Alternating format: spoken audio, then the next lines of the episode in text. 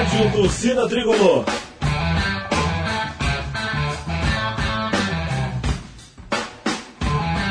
Rock Flu.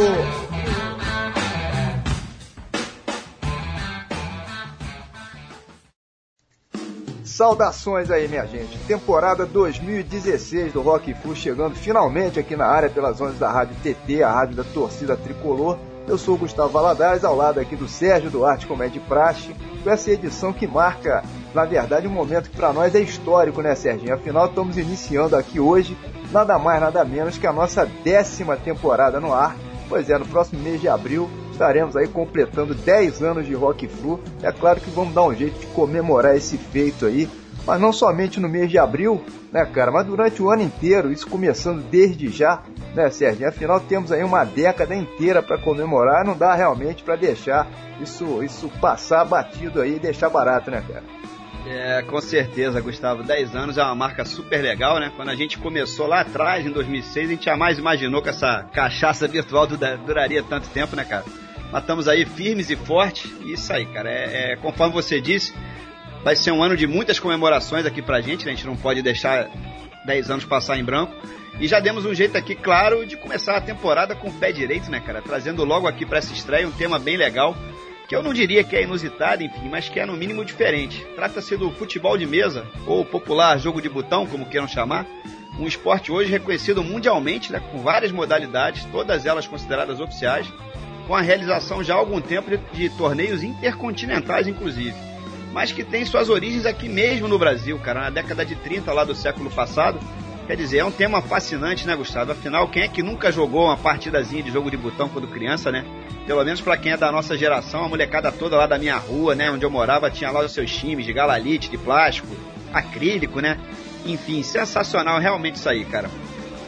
Pois é, Sérgio, isso na época de moleque aí era uma, uma loucura realmente, mas hoje ainda se joga muito, principalmente depois que a atividade se organizou como esporte de verdade, né? Isso já tem aí uns bons anos.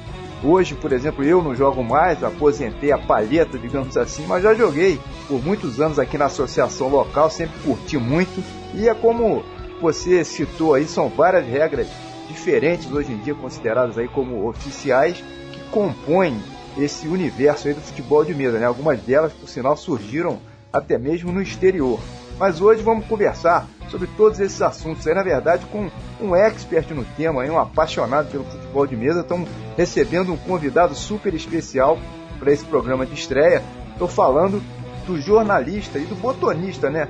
Luciano Araújo, do São Paulo, que eu tive o prazer de conhecer pessoalmente há cerca de um mês, quando estive em São Paulo a passeio, né? Foi ali no Pacaembu nas imediações do Museu do Futebol, foi super legal, mas enfim, ele que é proprietário da Botões Clássicos, uma empresa voltada justamente para a fabricação não somente das peças, enfim, dos botões propriamente disso, mas de todos os demais acessórios aí que são necessários para a prática do esporte, né? Traves, bolinhas, palhetas, até mesmo as mesas, né, que são confeccionadas nas medidas oficiais, enfim, podem inclusive ser customizadas, né, aí a gosto do freguês sendo que a Botões Clássicos ainda apresenta um diferencial que a gente considera muito importante, né, Serginho? Que realmente é maneiríssimo, que é a fabricação de times de botões especiais, temáticos aí, de bandas de rock and roll. Vejam aí que interessante, lá no site mesmo, consta do catálogo deles, ao lado aí de times de botão do Fluminense, do São Paulo, do Barcelona, do Real Madrid, enfim, temos também esquadrões aí do Led Zeppelin, do Iron Maiden, do The Who e por aí vai. Enfim, é uma ideia sensacional que tem feito muito sucesso aí, mas também não é para menos, né? Futebol de mesa e rock and roll tem tudo a ver. Trata-se aí de uma dobradinha que é simplesmente matadora, né, Luciano? Aliás, deixa eu começar já a fazer aqui as honras da casa. Seja bem-vindo aqui ao Rock Flu, cara. Olá, pessoal. Um abraço pro Serginho, pro Gustavo. Assim como eu, são tricolores, cada um da sua da sua região, o tricolor da sua região. Mas é um prazer participar aí com vocês.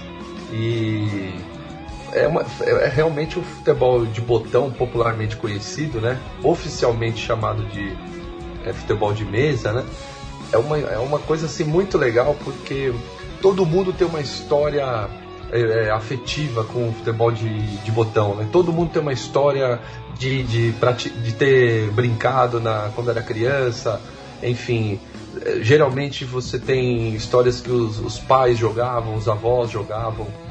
É, é, uma, é uma coisa assim bem brasileira. Aliás, o futebol de botão foi inventado no Brasil pelo, pelo, pelo Geraldo Decor, né? E a, e a, data de aniversário desse, desse cara é, foi oficializada como o dia do botonista, que foi até agora, no dia 14 de fevereiro. Então até o dia do botonista já existe oficialmente. legal. Enfim, e o, o, o legal também de, de toda essa história que eu trouxe né, de volta com botões clássicos é porque o, o futebol de botão ele estava meio esquecido, né? É, principalmente a nova geração, a molecada, assim, é, com videogame, enfim, com pouco tempo dos pais também de poder brincar com os filhos. É, era uma história que estava morrendo e de certa forma estou conseguindo contribuir para trazer de volta essa, essa entidade nacional que é o futebol de botão. Luciano, antes da gente entrar de solo aqui, cara, no assunto principal de hoje, né, que é o futebol de mesa, aproveitar e dar uma palhinha rápida também sobre o que é, na verdade, foi o que inspirou a criação do jogo, né, que é o futebol de campo. Estamos aí em plena disputa dos estaduais, né? Tanto o teu São Paulo quanto o nosso Fluminense aqui no Rio. Dois clubes estão sofrendo muitas críticas, né, cara? O Fluminense acabou de trocar de treinador, inclusive. Se classificou a duras penas aí para a segunda fase do melancólico Campeonato Carioca. E o teu São Paulo acabou de perder um jogo aí, se eu não me engano, pro São Bernardo, né, cara? Afinal de contas, o que, está acontecendo com os nossos dois tricolores, cara? Olha, é... eu sou assim, um São Paulino roxo, né? Como tradicionalmente é falado no, no mundo futebolístico mas realmente é um time que não inspira a menor confiança no torcedor já há algum tempo, né? É, eu acho que é um retrato um pouco do futebol brasileiro, é, é, colocando no, num campo um pouco maior. Na verdade, os jogos são muito ruins é, de todas as equipes, né? Eu não vejo muita diferença, por exemplo, do, do futebol apresentado pelo Palmeiras ou até mesmo pelo um pouco mais organizado Corinthians, mas é, é, muito, é um futebol bem limitado, é um jogo bem burocrático. Na verdade, o nosso, nosso futebol tá bem assim. É, como que eu vou dizer assim? Saíram todas as estrelas, você vê até estrelas de médio porte ali e vão embora, né? Então você fica nivelado por baixo. Aí hoje eu estava até assistindo um programa é, de esporte e estavam ali, ah, o futebol brasileiro não chega, não pega mais um time na, no caso da Libertadores, como um time venezuelano e consegue ganhar com facilidade. Mas não consegue ganhar com facilidade porque as equipes são fracas também, né? Ainda tem essa mentalidade que o futebol brasileiro é tão superior assim. Na verdade, está nivelado por baixo. É, nós estamos nessa ilusão ainda, né, cara? Exato. Você não você vê um, um jogo como o Palmeiras e Nacional recentemente. É, o time do Nacional é um time bem limitado, né? E aí vem para São Paulo e consegue colocar ali 2 a 0 O Palmeiras ainda no sufoco ali conseguiu fazer um gol. E mas é muito nivelado por baixo geral, assim, eu acho. Não tem nenhuma equipe que realmente te enche os olhos faz tempo, né? É, você falou do, do Palmeiras ganhar a Libertadores. O São Paulo também é outro que pelo menos tem aí a Libertadores para disputar nesse primeiro semestre, né? embora tenha estreado mal com uma derrota em casa hoje, é, estamos gravando aqui na quinta-feira, dia 10 de março. Hoje o São Paulo pega à noite né, o River Plate lá em Buenos Aires. Ainda está cedo aí na Libertadores, no início da fase de grupos. Acho que de repente, pelo menos o São Paulo dá para recuperar aí. O que, que, você acha, Luciano? É, na, na verdade, esse é o jogo-chave do semestre, é, ampliando um é, pouco mais o problema. Para o São Paulino e para o São Paulo em geral, essa é a ideia é, um, é, um, é o jogo que vai definir o futuro. Vai ser o divisor de águas, eu não tenho dúvida disso. Porque uma derrota hoje, eu acho que vai ter uma meia dúzia de jogador ali que, que vai cair fora, vai ter dirigente pegando o boné também. Mas é, é, é, mais uma vez eu reforço, né? O retrato do futebol brasileiro. O, o, técnico do Palmeiras foi demitido, né? O cara chegou outro dia, foi campeão da Copa do Brasil. É uma falta de, de profissionalismo, de planejamento, quer dizer, você no meio do, do, de um campeonato como o Paulista, Libertadores, manda o técnico embora do time de ponta, como se fosse o principal culpado né, de, de todos os erros que cercam a equipe. É. Não, o próprio Fluminense também trocou de. trocou, acabou de trocar de treinador, né, cara? No início da temporada aí, enfim. Não, não é mole não. Cara, abrindo um pouco o leque aqui, já a gente tá falando de futebol nesse início aqui do papo, e, e essa primeira liga aí, cara? Hoje o teu time joga pela Libertadores, né, como a gente acabou de falar, mas o Fluminense joga pela primeira liga, né, o confronto aí contra o Criciúma hoje. Se o Fluminense passar, tá classificado aí inclusive para semifinal, nesse caso vai encarar o Inter de Porto Alegre. Mas, cara, será que a partir desse movimento aí, dessa liga, ou de qualquer outra que venha a surgir, enfim, no futuro próximo aí, os clubes, será que finalmente, é, algum dia, vão tomar as rédeas do futebol brasileiro? A gente né, tá reclamando de um monte de, de, de coisas em relação ao futebol brasileiro. Há quem afirme que, em função das rivalidades, isso no Brasil não teria muita chance de acontecer, enfim, dos próprios clubes assumirem o comando do futebol. Eu digo para saírem aí desse domínio das federações, da própria CBF, que aliás é, é como o futebol acontece né, nos grandes centros lá na Europa, enfim, lá onde a coisa funciona de verdade. Lá fora são as ligas que mandam, né? Eu queria saber o que, que você acha disso. É até legal a gente pegar a opinião de um paulista sobre o tema, né? Já que nesse primeiro momento aí os clubes de São Paulo não aderiram, né? Ficando aí de fora. Mas e aí, isso aí vai dar liga ou não vai dar liga, cara? Com certeza. Tem que dar liga, né? Na verdade, é, eu, eu entendo o, a importância dos estaduais, até pela para a sobrevivência dos times menores, né? Do, do, interior, que sempre teve muita tradição. Futebol paulista, né? Que é um, um, estado grande com muito, muito time no interior. Só que tem que ter um novo formato, né? Hoje é, não tem como você colocar um São Paulo e, e São Bento, que é um time muito legal de Sorocaba, quarta-feira, 22 horas, né, num, chovendo, quer dizer, qual o interesse, né? O futebol ele é um entretenimento como qualquer outro evento, né? Como um show, como como a NBA, eu, eu gosto muito da NBA, eu fico olhando e falando, poxa, será que um dia a gente vai chegar nesse nível de, de, de espetáculo, né? Futebol na Europa, enfim, mas é extremamente importante que os clubes tenham essa consciência. Só que é muito claro também, como na nossa política, né? Que você tem muito dirigente envolvido nas histórias aí, né? Porque não faz sentido nenhum eles ficarem à mercê de, de federações retrógradas, CBF, enfim, essa coisa de direito de TV começando a, a vir à tona, o que é muito legal também, né? Enfim, eu, é, é extremamente urgente para o futebol brasileiro que as equipes tenham essa postura de, de mostrar que estão a fim de, de evoluir, vamos dizer assim, né? É verdade. Enfim, mas o, o no, no, caso da primeira liga, né, especificamente, acho que o público já deu a resposta, né? É, o, o, a média de público dos jogos são 10 vezes maior que a dos estaduais dos times envolvidos, né? Principalmente de é. Minas e, e Rio.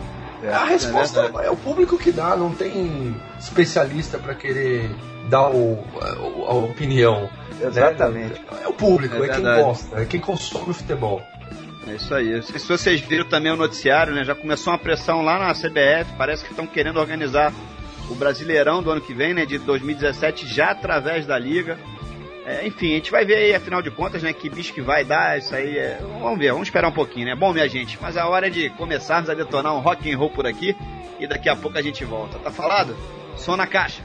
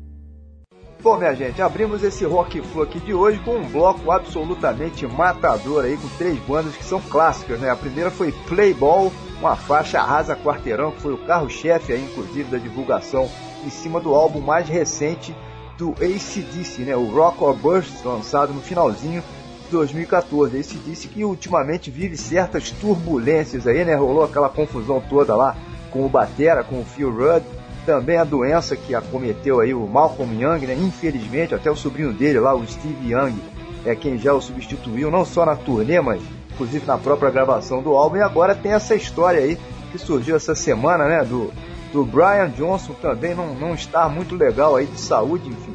É uma pena, né? Esse disse os boatos aí, de que visitará o Brasil agora em 2016. Desde 2009 a banda não se apresenta aqui pelo Brasil. Eu imagino que, que o time de botão do ACDC seja um dos mais encomendados aí pela galera lá da, da Botões Clássicos, né, ô, Luciano? Ou eu estou enganado, cara? Não, na mosca, na verdade, é, eu diria que é o segundo com mais saída. O primeiro é, são, são, é, é, é o time dos Beatles. Que é, outro clássico, né? Mas esse, o ACDC, é, na verdade, é, para mim, no caso, foi uma das primeiras bandas é, pesadas que eu ouvi. E, como diria o famoso ditado, quem não gosta de ACDC, bom sujeito não é, né? Com certeza. É por aí, eu não sei se vocês viram, infelizmente ontem, ontem não, né? Esse fuso horário de algumas horas aí. Na verdade, na, na, na terça-feira saiu a notícia que eles cancelaram 10 datas da atual turnê o médico do Brian Johnson falou que ele não poderia mais cantar, pelo menos esse ano, por causa que ele tá ficando quase surdo. Problemas de surdez gravíssimos. Então, cara, infelizmente as notícias não são boas realmente. É, tem um papo aí que eles vão fazer essas 10 datas com um vocalista convidado. Seria só para cumprir contrato realmente, né? E depois, cara, esquisito. Não sei como é que fica o, o, o futuro do ACDC, se é que tem algum futuro, né? É, o- ontem ou anteontem aquele Dave Evans foi Eu o vi primeiro vocalista da banda tentou dar uma cavada aí, cara. Se ofereceu, é? Tá parecendo o Olha, rapaz. Cicinho do São Paulo também querendo voltar. Brincadeira. Legal. Bom, e as outras duas pérolas que rolaram aí nesse bloco de abertura fazendo companhia ao ACDC foram Outside do Foo Fighters e All For One dos Scorpions. Todas as duas também pescadas dos álbuns mais recentes, né, lançados por essas duas bandas. No caso, Return to Forever dos Scorpions, que tem esse título aí meio que numa brincadeira, né, que já haviam anunciado o final da banda, feito umas três turnês aí de despedida. Resolveram retornar, enfim, com esse bom álbum que é do ano passado. E do Foo Fighters o álbum se chama, se chama Sonic Highways, um belíssimo álbum por sinal, lançado há mais ou menos dois anos, no final de 2014. E eles que visitaram o Brasil recentemente, né, no início de 2015, fizeram shows aqui no Maracanã. Uma curiosidade, aliás, que é legal pra gente comentar por aqui é a seguinte: cada uma das oito faixas desse novo álbum do Foo Fighters foi produzida e gravada em um estúdio diferente, em uma cidade diferente, que é uma experiência bem interessante, né? As cidades foram aí Austin, Chicago, Los Angeles, Nashville, New Orleans, Nova York, Seattle e Washington. Sendo que por conta disso a edição em vinil veio com oito capas diferentes. Olha só que doideira, né? Que legal. Fica aí, né, Luciano? A gente fica imaginando o desespero daqueles colecionadores mais radicais, né, cara? É verdade. Oito capas diferentes pra quem quiser colecionar já vira um derrame de grana, hein? É, na verdade é, é muito legal essa história das capas, né? Porque quem é da época do- dos LPs é, tinha uma expectativa muito grande, né? é, Em descobrir qual seria a capa do próximo disco, né? Da sua banda preferida, principalmente se fosse Iron Maiden, né? Que tinha uma expectativa muito grande. É, hoje, hoje o pessoal só quer saber de download aí, não quer nem ver capa Não direito. sabe nem o que é a capa, é verdade. Uma pena. E falando em Foo Fighters, é uma banda que eu acho bem interessante, porque ela conseguiu cavar ali o seu espaço na base da raça, né? Falando o termo do futebol. Porque eles viram, a sensação que eu tenho é que o Dave Grohl percebeu ali um, um cenário onde faltava uma banda mais recente para entrar ali como eh, top, né? Como no mainstream do- do- dos- dos grandes festivais Aham. ele conseguiu é, sair da sombra do Nirvana de forma digna, né? Sem nunca ter tocado uma música do Nirvana no, nos shows. E um trabalho bem sólido, um disco melhor que o outro. Realmente é uma banda que merece todo o sucesso que tem. E, e, inclusive ele fugindo do estereótipo roqueiro dos anos 80, né? Sexo, drogas e rock and roll. É um cara bem sério, bem profissional, bem família e não deixa de fazer um- uma música com muito, muito peso, muita melodia, enfim. É, não, Vai, ele-. Ele, ele reverencia os clássicos também, que veio Isso é antes dele. fantástico, né? Isso é muito legal, né? Isso é fantástico. O cara tocar todos. Ele tem um- uma parte do show ali que ele, que ele faz tipo um, um cover mesmo, né? Lembrando até da época de bar que tocava e tal. Fantástico. Sensacional, cara. Bom, Scorpions e, e Foo Fighters certamente são outras duas bandas aí também muito encomendadas, né? Lá pros times de botão fabricados aí pela Botões Clássicos, né, eh, Luciano? Aproveitando o embalo aqui, cara, já entrando no assunto principal dessa conversa aqui de hoje, né? Que é justamente futebol de mesa, eu queria te perguntar o seguinte: como é que surgiu a ideia para você montar a empresa? Eu me lembro que o primeiro contato que eu tive com, com Botões Clássicos foi através de, um- uma matéria que saiu na placar em meados de 2014. Aí logo depois eu fiz contato diretamente contigo por e-mail, enfim. E, e eu já emendo uma outra curiosidade também. Você sempre se interessou por futebol de mesa? Chegou a ser federado em algum momento ou, ou não? Vamos lá, né? Então, a minha história com a Placar, ela vem um pouco antes, né? Eu sou designer e trabalhei é, na revista Placar nos anos 90. Também trabalhei no grupo Lance, o Diário Lance. Morei, inclusive, no Rio de Janeiro por algum tempo, trabalhando lá na, na redação. E, então, sou, sempre tive uma história com futebol, né? sempre presente, sempre gostei de acompanhar mesmo. E em 2014, teve uma ideia assim de, de, de amigos, né, familiares, de vamos, vamos, por causa da Copa, aquela coisa, vamos fazer um campeonato de, de futebol de botão, né, para relembrar os tempos aí de adolescente, de criança, que era uma coisa muito presente na nossa vida, né. Eu, eu tenho futebol de botão é, como o, o, eu brincava com meu pai, com meu avô, isso é, teve é histórico, né? E aí foi uma forma da gente relembrar esses tempo, esse tempo, né, bem saudoso mesmo.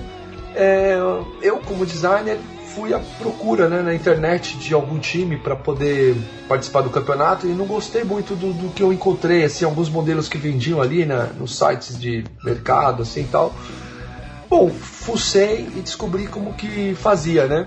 É esse modelo que eu faço. E aí eu desenvolvi alguns times para esse campeonato, mas por pura brincadeira mesmo, né? Foi quando começou no boca a boca, ah, o, um primo pedia aqui, o amigo do primo pedia ali. O pessoal começou a encomendar, né, cara? Começou a encomendar e o negócio começou a virar é, de uma forma é, maior mesmo. Aí eu percebi que ali tinha um, um, um potencial comercial mesmo, né? E aí um belo dia, né? Digo um belo dia porque quando você pensa no acorda pensando no rock and roll é sempre um belo dia. Eu, eu acordei com a ideia de fazer os times de banda, que é a minha grande paixão também, né? É... E aí eu comecei a desenvolver alguns modelos também por brincadeira e viajando já na, na, no uniforme do Guns N' Roses, no uniforme do é, dos Beatles, dos Stones. Aí já me veio a ideia do grande clássico. Eu falei, imagina um jogo de futebol Beatles versus Rolling Stones, né? Seria é, uma coisa acho que maior que qualquer clássico Pô, isso. Aí, isso aí periga dar até briga de torcida, hein, cara? Nossa, né? imagina os hooligans, né? Os hooligans dos anos 60 ali, dos Beatles, de Liverpool, enfim.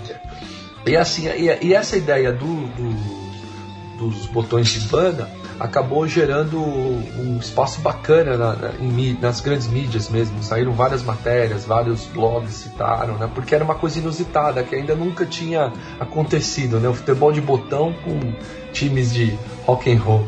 Ah, a ideia é sensacional. Muito legal, muito legal mesmo.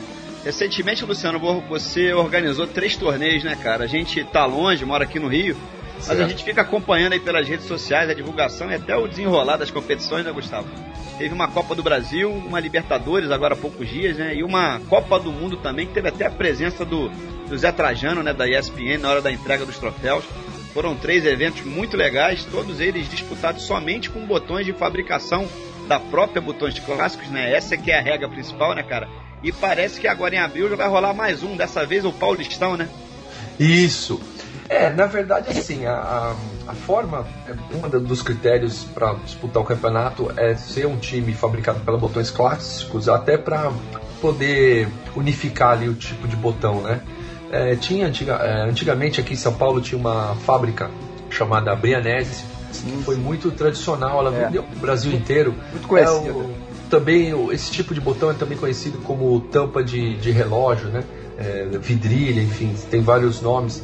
Mas a ideia do campeonato é porque foi aumentando a demanda né, pelos times e o pessoal falando, pô, você não organiza campeonato porque não tem onde jogar, né? Só eu jogo, enfim. É, foi uma forma também de reunir essa galera. É um clima super legal. Já tem pai colocando os filhos para jogar também, participando dos campeonatos, eliminando adultos, que fique bem claro. É, e tinha perguntado sobre a minha história com o futebol de botão também. É, eu nunca fui federado, eu nunca joguei assim profissionalmente, sempre foi uma diversão mesmo, né? E inclusive tem uma certa rivalidade do pessoal que joga futebol de mesa, que não curte muito você chamar de futebol de botão, mas como eu tinha esse histórico, né, com futebol de botão, sempre mais como brincadeira, eu achei muito mais honesto eu é, chamar dessa forma, né? Era mais verdadeiro mesmo com a minha história com com o esporte. Bom, falando sobre a Copa do Mundo aí que você organizou, o Serginho falou agora há pouco, o torneio foi da Copa de 2014, né? De botão Isso. aí no ano passado, com o Brasil campeão, vejam só, aí dessa vez não teve, não teve 7 a 1 né, cara? É verdade. E eu, eu, sempre desconfiei, na verdade, que o próprio futebol de mesa acabou surgindo em razão da primeira Copa do Mundo disputada no Uruguai. O jogo, o jogo de botões é uma criação nossa, né? Foi inventado pelo Geraldo Decour na cidade de Campinas, como até é, o Luciano até falou no início do papo aqui de hoje, né? É, foi ele que começou essa brincadeira jogando lá com os botões é, das próprias roupas dele, né? Retiradas do uniforme do colégio lá da época. Enfim, isso é muito interessante. Mas eu, eu, tenho, eu tenho quase certeza né, que naquela época ali, 1929, 1930, a gente fica imaginando, né, o noticiário esportivo certamente só falava sobre a primeira Copa do Mundo, né, Luciano? A Copa do Uruguai, que foi a primeira de todas. Isso deve ter influenciado de alguma maneira lá o nosso amigo criador do esporte, né, cara? Eu, eu pelo menos sempre tive essa impressão. Não sei se vocês, se vocês concordam comigo aí. É, é bem interessante essa sua análise, porque principalmente naquela época que não tinha transmissão né, é, de, por vídeo, né, por TV, era por rádio, né, se eu não me engano, em 1930. É. Eu não sei nem se era ao vivo na época, é, mas é, porque o futebol de botão ele, ele traz uma coisa que é muito legal, que é essa fantasia, né?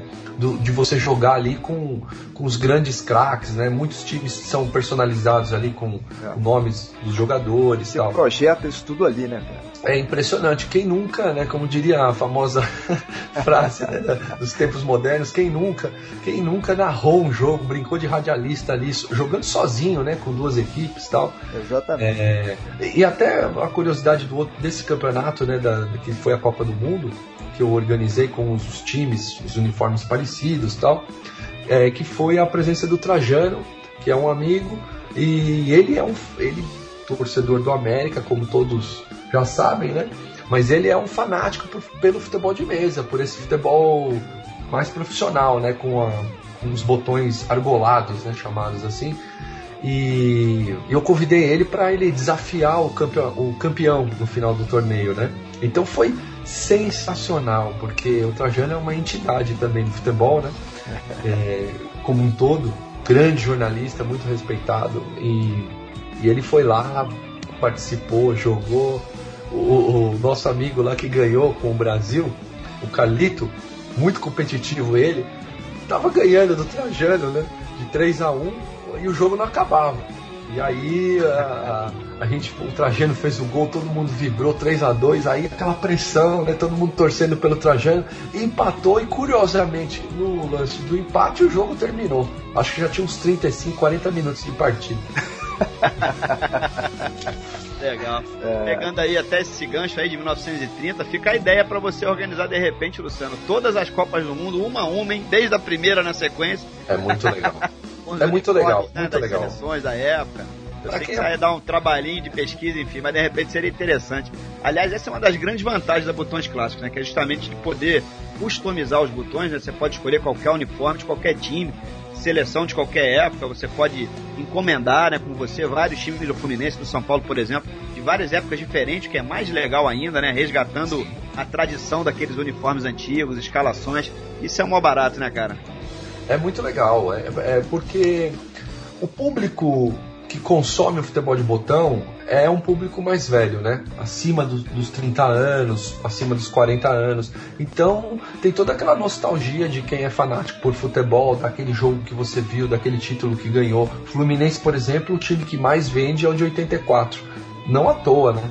É o time, eu, eu como São Paulino, não sei afirmar, né? É, ali, qual é o principal time da história do Fluminense, mas com certeza é um dos mais, né? Vocês podem falar melhor sobre, sobre isso. Ah, então, ah, vende, por exemplo, os, os, times da Alemanha, da seleção da Alemanha de 74 de Holanda, da Holanda de 74 vende muito. A seleção do Maradona de 86 vende muito. São, você tem ali eternizado, né? O que é mais legal, você pode jogar o Maradona versus o Pelé numa partida de futebol de botão, que era o grande sonho de qualquer apaixonado pelo tema, né? É o tira-teima, né? É o tira-teima. O Brasil ganharia, né? Cá entre nós, né? Aquele time de 70 é espetacular. Eu vou além, né? Acho que de 82 já ganharia. Não, precisa nem, não, precisaria, não precisaria nem apelar pro, pro time de 70. É, e, e, realmente esse lance aí de você poder variar os uniformes, né? E misturar jogadores de épocas diferentes é uma isso é muito legal, né? E ainda tem a possibilidade que você dá aí de, de a gente escolher a nossa banda de rock favorita, né? Como time, como time de botão.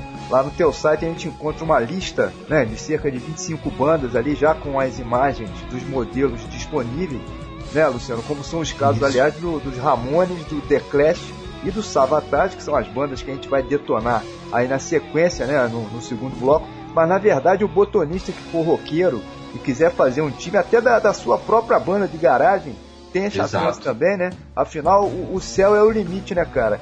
Nesse caso aí, como é que funciona? Basta um interessado mandar alguma imagem pra você, eh, mas também você pode desenvolver alguma coisa, né? Isso. Em razão da É. ideia do cara, né? Exato. Alguns casos acontece da seguinte maneira: o, o cara tem uma referência de uma camisa que ele gosta. Vamos supor, ele é torcedor do Fluminense. Então ele queria o time de uma banda X, pode ser famosa ou a banda dele, no caso. E ele fala, ah, eu queria o uniforme do Fluminense, mas com o logo da minha banda. Aí ele manda. Ou às vezes a pessoa não tem a ideia, ela só manda o logo, eu desenvolvo, pergunto as cores que ele gosta tal. E já teve alguns casos assim de bandas eh, pessoais, algumas bandas que não estão no catálogo por falta de, de tempo mesmo de fazer todas as bandas, é só pedir que eu faço. E, e inclusive de times eh, amadores também, times de várzea já pediram. eh, então ele manda a referência e eu faço, né? Como parecido ao, ao uniforme original. Você estava falando de Ramones, por exemplo, tá entre as minhas top 5 bandas da história. A Ramones é, muito legal. Sai, sai bastante também. Ah, legal. É, Ramones tá na moda, né? Além, de sair bastante pro roqueiro, tem camiseta dos Ramones pra tudo quanto é lado aí no, Vende- na ru- nas ruas né, a gente vê isso. Vende camiseta do Ramones até em, em lojas de marca, né? vamos dizer assim. Exatamente. Costume, já vem rasgada de fábrica. Legal. Legal, bom, vamos lá curtir mais uma bela dose de rock and roll por aqui. Vamos de Sabatês, Ramones e The Clash. Três bandas que, embora claro, façam parte desse imenso universo maravilhoso do rock and roll, são completamente diferentes em termos de estilo, de abordagem, enfim. Eu queria que você falasse um pouquinho sobre elas, Luciano, e também um pouquinho do seu lado músico, né, claro. Se não me engano, você tinha me falado que tinha um baixo, né? E aí, você já tocou ou toca em alguma banda, cara? Como é que é isso? Isso, é verdade. É, por isso que eu acho que a ideia de dar botões clássicos ela tem uma alma por dentro, né? Porque tudo que eu faço ela é muito verdadeira. Eu sempre gostei muito de futebol, sempre gostei muito de futebol de mesa, sempre adorei o trabalho de design e sou um grande apaixonado pelo rock. Sempre tive banda desde moleque. É, tinha dois sonhos, né? Ser o jogador de futebol ou tocar no, no palco. Jogador de futebol não, não fui abençoado com a, com a habilidade necessária, né? E a banda, na verdade, não- não- nunca fui uma celebridade, mas só o fato de você conseguir tocar num palco é algo que é espetacular mesmo. Só quem arranha ali algumas notas e já pôs a cara ali para bater sabe do que eu tô falando, né? Tive bandas né, desde a época de adolescência, principalmente junto com meu irmão. Gente brigou muito, era, era, era como se fosse o Oasis aqui na família, sabe? Os irmãos Gallagher. que faz parte também. Mas foi, foram os momentos mais legais mesmo. E a gente fazia cover de clássicos, cover, muito cover de, de, de anos 80, que era ali, a gente estava ali na, nos anos 90, né? Então gostava bastante das músicas dos anos 80. Muito Ramones, muito Clash, muito Sex Pistols, muito ACDC. E também muito dos grandes clássicos do rock dos anos 60, Creedence, que é uma banda que eu amo, aprendi a gostar com meu pai, Beatles, é, Rolling Stones, é, John Rivers, Elvis, enfim. Rock and roll ele, ele nunca vai morrer, porque você pega uma música dos anos 60, por exemplo, ela é atual, você ouve é, The Who, qualquer banda do, do- do chamado indie rock tá fazendo aquilo, né? Exato. é, é uma referência que ela, ela vai só voltando, é, vai se renovando, mas a, a- veia ali, né, o, o- não tem data para morrer, ela vai sempre permanecer, como qualquer música de qualidade, né? É, o pessoal, alguns falam aí que o rock and roll tá, tá caindo, tá, tá- vai morrer e tal. Esses inocentes aí não sabem de nada, né? Não sabe de nada. E, e eu sou baixista, né? Como bom baixista, quer dizer, como bom baixista no sentido figurado, né? Eu só arranho mesmo. É, sempre gostei da, por exemplo, que o baixista era espetacular, como é, o Police e o e próprio Beatles, né? Paul McCartney, apesar de para mim não ser o principal Beatle, mas era um cara especial né, na história do rock, assim como baixista mesmo, como compositor, é espetacular. Com certeza. Beleza, Luciano, aproveita esse embalo aí, cara, apresenta esse bloco aqui pra gente. Nessa aqui é a tradição mais antiga aqui do programa, né? O convidado que aparece por aqui, a gente pede para apresentar pelo menos um dos blocos aí de músicas aqui pros ouvintes. Então vai lá, respira fundo aí, manda bala, meu. Legal. A primeira música é com uma banda assim bem melódica, né? Música, canção de ninar. Hall of the Mountain King, Savatage. I Don't Want to Grow Up, Ramones. I Fall the Law, The Clash. Uma música espetacular. Vamos lá.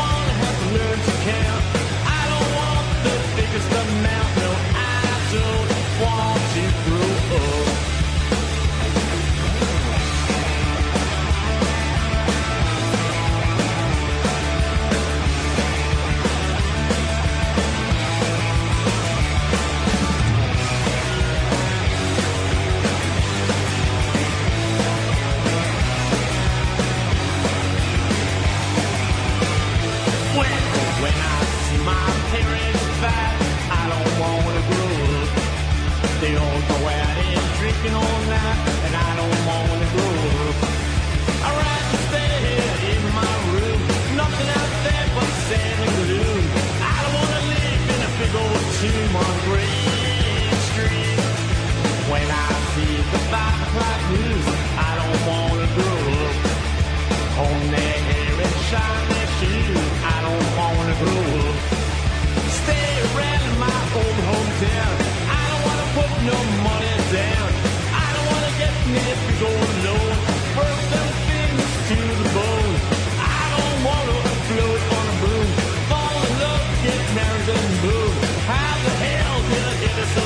know.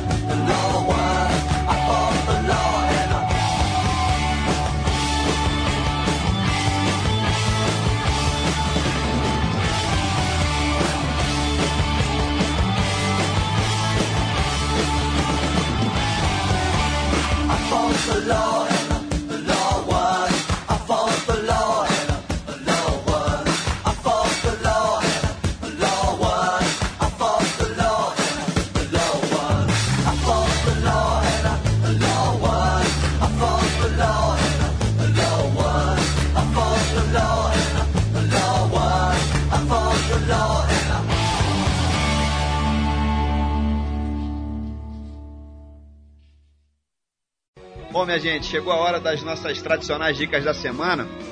E hoje eu vou falar, né? Bom, acho que não tem como a minha dica de hoje ser diferente, né? Eu vou falar sobre um evento sensacional que estamos planejando para rolar exatamente no dia 3 de abril próximo, que cai num domingo. 3 de abril, que é exatamente a data em que o Rock Flu completa 10 anos de existência, enfim, uma data super legal. E é o seguinte, vai rolar justamente um torneio de futebol de mesa, Rock Flu Cup. Vamos montar aí duas mesas de botão ali no mezanino do Beer Joe Rock Bar, que fica na Avenida das Américas, número 7907, bloco 4, loja 122. Acho que não tem erro, né? Fica ali no Shopping Open Mall, na Barra da Tijuca. E a ideia vai ser cada participante escolher uma banda de rock para representar no campeonato. E no final vamos ver quem vai levar a taça, né? A gente ainda vai divulgar melhor isso aí, né, Gustavo? Vamos definir aqui qual vai ser a regra. A bola deve ser o dadinho mesmo, enfim, que é o mais popular aqui no Rio. Mas é isso aí. É, já é bom todo mundo ir anotando aí na agenda. Estão todos convidados para a gente comemorar em alto estilo aí os 10 anos do Rock Flu. Vem aí a Copa Rock Flu de futebol de mesa. Sendo que eu não posso escolher, é, esquecer né, desse detalhe importante, é claro, estaremos promovendo esse evento tendo todo o apoio logístico oficial da tua loja, né, Luciano? Lá da Botões Clássicos. Você vai vir aí de São Paulo para esse evento, tá com a ideia de trazer até na bagagem alguns times históricos aí do Fluminense, de bandas de rock para expor lá no local. E esse evento tem tudo para ser super legal, né, cara? Legal, é isso mesmo. Na verdade, a gente vai é, lançar aí a, a inscrição para poder organizar né, a logística e a pessoa vai se inscrever, vai escolher o time que vai participar, a banda da, da sua, a sua banda preferida, né? E, putz, eu tenho certeza que vai ser ah, histórico mesmo, para comemorar esses 10 anos da, do Rock Flu, um evento, diria que inédito, né? Eu nunca ouvi falar nisso. E bebendo muita cerveja, É, lógico. lembrando, eu ia lembrar isso aí, no, no, no- um antidoping tá liberado, né? Liberadíssimo. A não ser que seja com Gatorade, parece que vai. Se É, o, for o, o, Gatorade, apita. o, o, o antidoping é o seguinte, se é isso aí, se for pego Gatorade no sangue, o cara vai ser expulso do local. Legal. Bom, na verdade ainda teremos uma atração extra aí nesse torneio, que é a seguinte, o Luciano acaba de produzir para nós os botões do Rock Flu também, né? Digo, oficiais aqui do programa, né? Usando aquelas imagens que normalmente a gente já utiliza, né, Serginho, para divulgação aí em camisetas, porta-copos, brincando aí com algumas bandas famosas e outras até nem tanto, fazendo essa ligação aí entre rock e Fluminense. E esse time também vai estar em campo aí nesse torneio, com certeza. Daqui a pouco a gente vai estar divulgando imagens desses botões aí nas redes sociais, os botões do Rock Flu, e a galera vai poder conferir aí. Ficaram sensacionais. Aliás, ô, ô Luciano, muito obrigado aí pelo capricho, cara. Esses botões aí ficaram maneiríssimos realmente. Ficaram muito legais, né, Sérgio? Pô, sensacional, cara. Sensacional mesmo. Você vai vender que nem água. Que nem cerveja. Que nem cerveja. Não, ficaram muito legais, cara. Muito obrigado aí pelo capricho. Nota 10. Legal. Vamos estar lá junto, né? Isso aí. Vai ser um prazer participar, vai ser muito legal. Fazer esse evento aí anual, se Deus quiser. Outra coisa importante, né, pra gente deixar bem claro, é que não vai ter nenhum profissional aí nesse torneio, é uma grande brincadeira. Não vai ter nenhum atleta federado, né, como o pessoal que é do ramo fala, né, todo mundo amador mesmo, peladeiro. O objetivo é a gente fazer uma grande brincadeira, uma grande festa, enfim, para comemorar a comemoração oficial dos 10 anos do, do, do programa Rock Flu. Nada mais do que isso, é uma, uma grande farra. Exatamente. Exatamente, bem lembrado aí. Bem lembrado. Bom, pessoal, marquem de uma vez aí na agenda, domingo, dia 3 de abril, a partir de 14 horas. Mais pra frente a gente divulga aí legal os demais detalhes. Beleza? Bom, mas eu também tenho a minha dica da semana engatilhada aqui, não posso deixar de falar sobre a Flu Stones, a exposição que está rolando nas Laranjeiras, nas dependências lá do nosso museu, né? Na sede do Fluminense, mostrando a ligação que existe já há muitos anos entre os Rolling Stones e o Fluminense. Existem várias fotos dos integrantes da banda usando a nossa camisa tricolor. São exibidos também alguns vídeos aí, para quem não sabe, o próprio Mick Jagger gravou um dos clipes do seu primeiro álbum solo, ali em meados dos anos 80, no Salão Nobre do clube. Enfim, vale super a pena aí, a exposição fica aberta terça a sexta, das 9 às 17.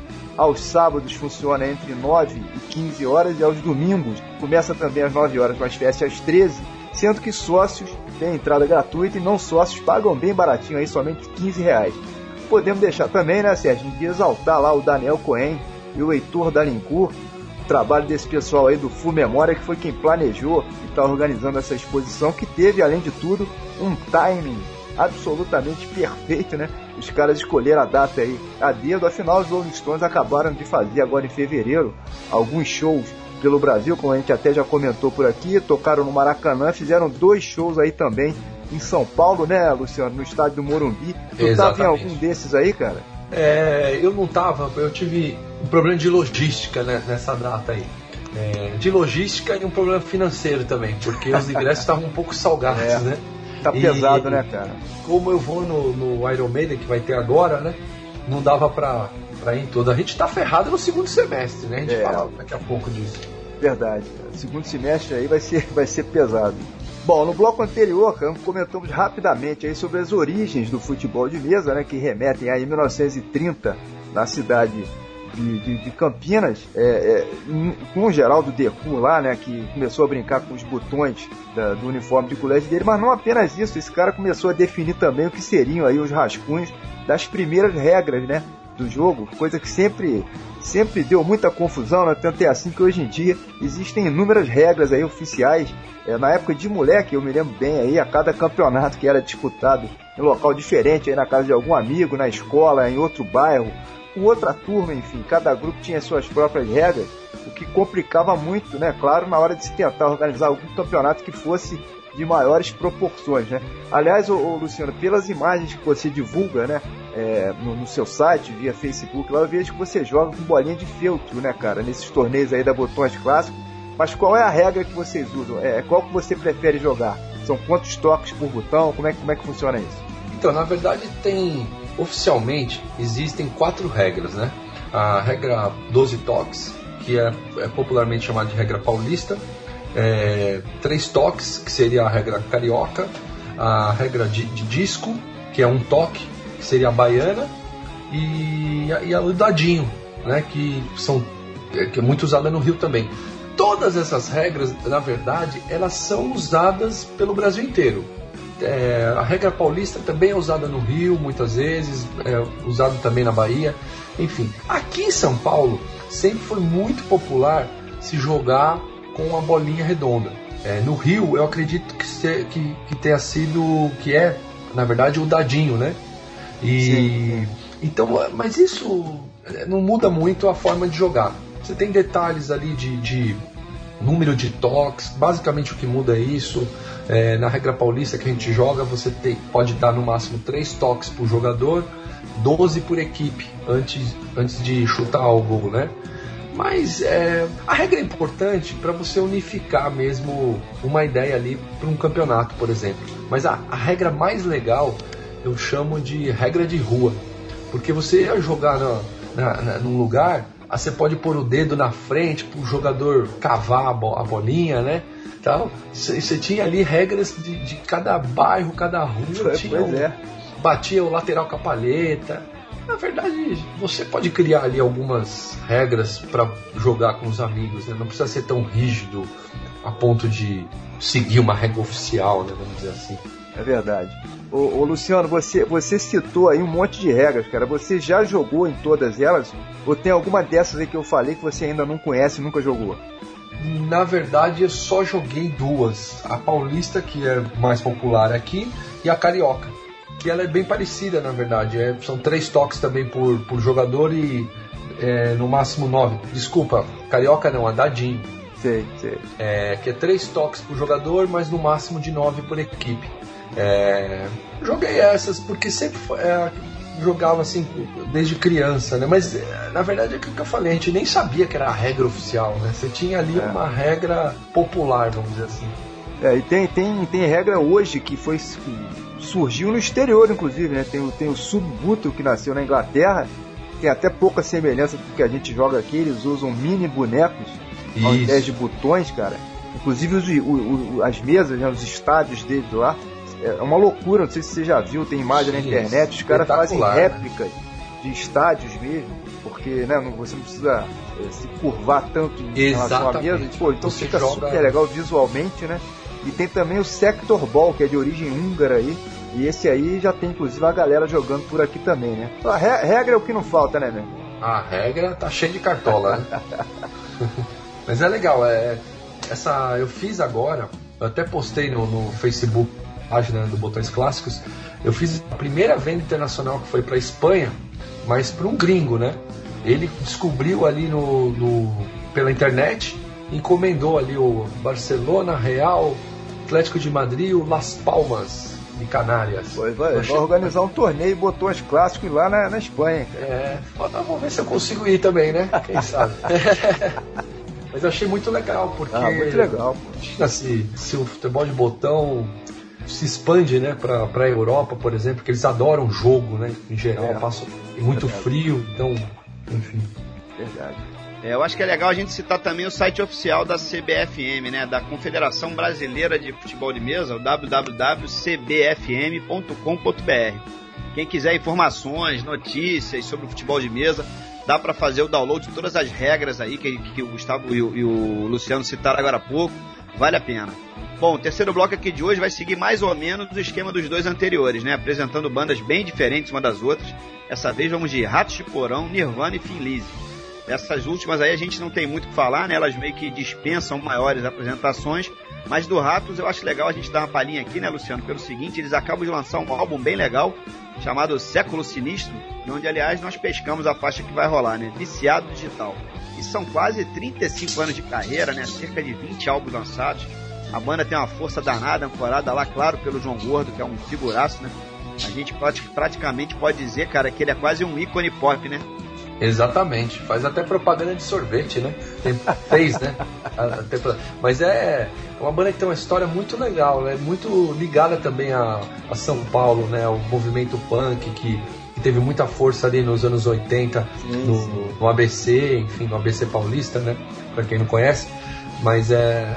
Tocam muita música romântica, né? Basicamente é só música lenta no repertório. O Thin Lizzy, aquilo que eu tava falando de referência, né? É, eu descobri o Thin Lizzy por gostar é, muito do Guns N' Roses e nas suas primeiras apresentações o Axel se apre- é, usava uma camiseta, em vários shows ele usava a camiseta com a logomarca do Thin Lizzy. E aí eu fui atrás e descobri ali uma banda espetacular, talvez o- um dos rock- vocalistas negros da história do rock mais fantásticos, né? É verdade, cara. Denise é muito legal, né, cara?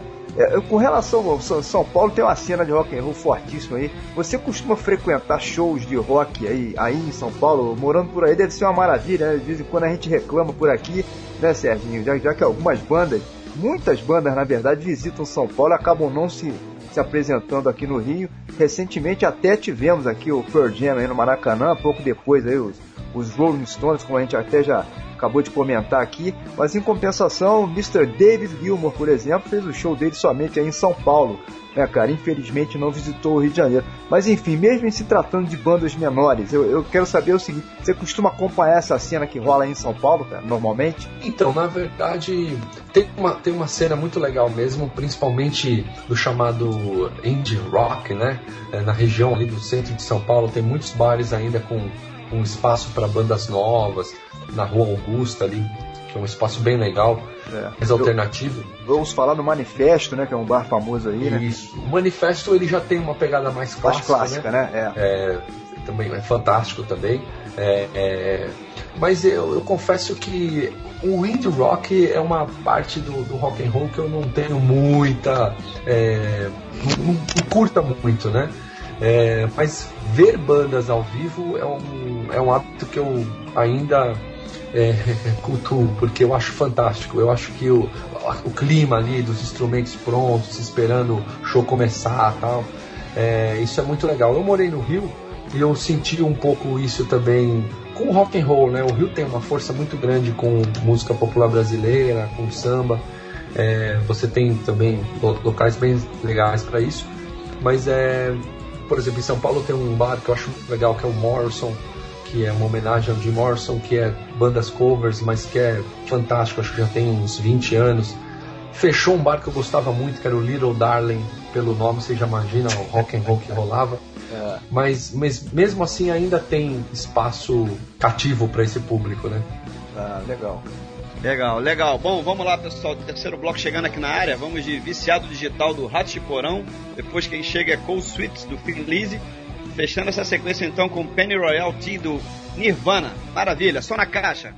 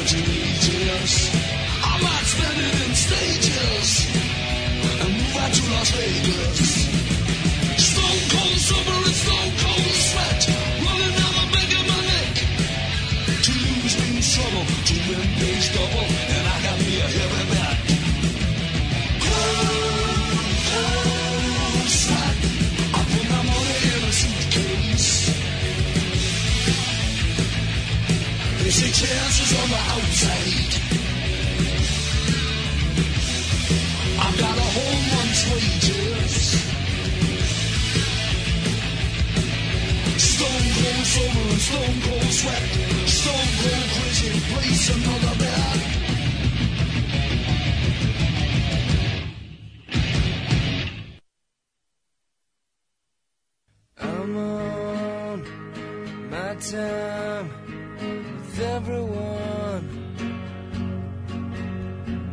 I have very bad posture.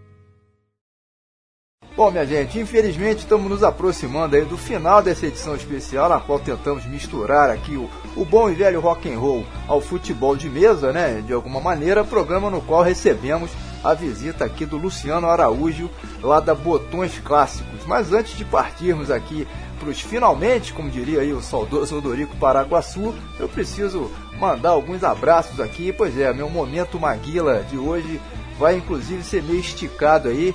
Preciso mandar um, um, alô aqui pra turma com quem eu jogava, né? O meu, o meu futebolzinho de mesa aí há cerca de 20 anos, né? É, enfim, primeiro eu vou citar meus adversários diretos e tradicionais aí, o Jaime Lima, o Jairo Feitosa, grande Romerito, tem o Dico Romão, Everaldo Blaut, tinha também o Alexandre Medeiros, Jouber Oliveira, que tá sumido aí, o Luiz Caruso, Antônio Poeta, mais tarde surgiram aí os irmãos Emerson e Pierre Moraes, junto lá do João Carlos, né, o, o João Legal, toda essa turma aí jogava muito, depois vieram também Vitor Diniz, que inclusive já gravou aqui com a gente no Rock Flu, especialista em rock inglês, né, o Fernando Cruz, que hoje inclusive é o presidente aí da, da associação local. O Wellington Mendes também preciso citar. Bom, esses aí são aqueles com os quais eu, eu mantenho ainda algum tipo de contato, né? Até hoje, o tempo vai passando, a gente acaba perdendo contato com muita gente, né?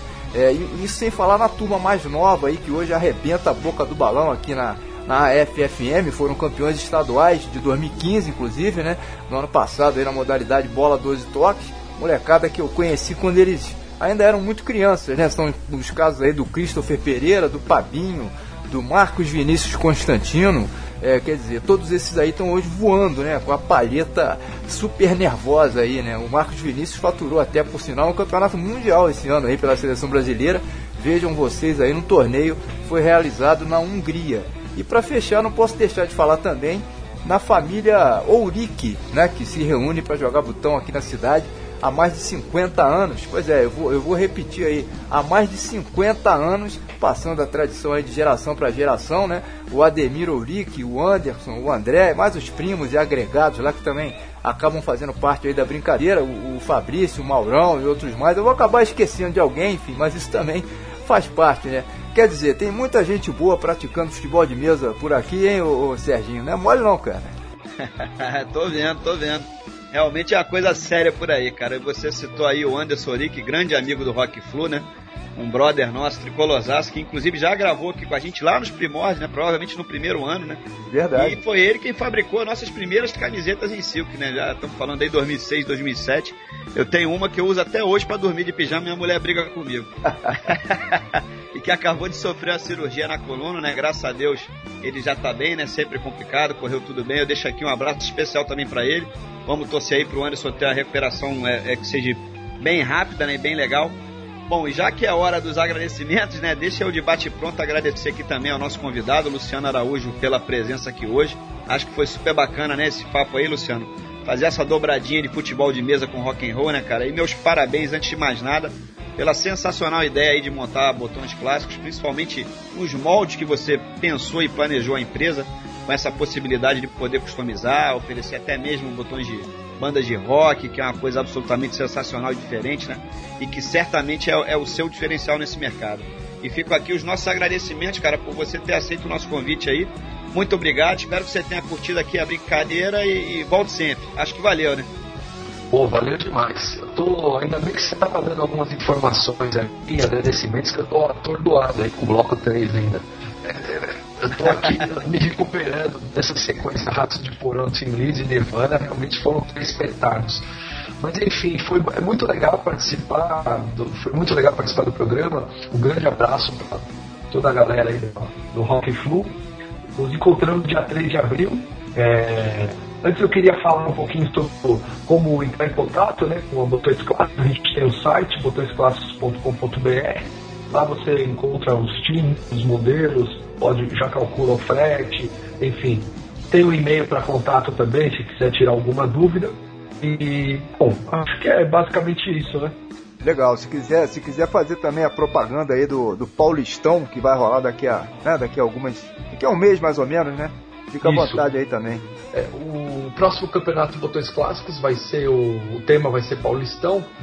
Eu tô com problema ainda de logística, a gente não definiu o espaço, então talvez a data ainda mude, mas vai ser em abril. Aí pode acompanhar também pelas redes sociais, o Facebook, Botões Clássicos, o Instagram. Eu sempre posto as fotos é, dos times que eu vou fazendo, que o pessoal vai encomendando.